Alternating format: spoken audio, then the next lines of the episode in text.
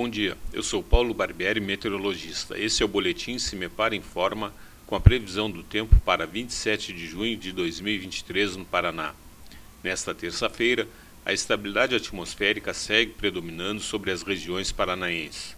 Como vem ocorrendo nos últimos dias, o sol predomina desde as primeiras horas do dia e a tarde será com temperaturas elevadas e também baixos índices de umidade relativa do ar. A temperatura mínima está prevista na região sul, 7 graus, e a máxima deve ocorrer na região litorânea, 30 graus.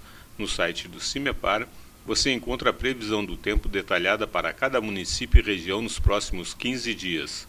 cimepar.br. CIMEPAR Tecnologia e Informações Ambientais.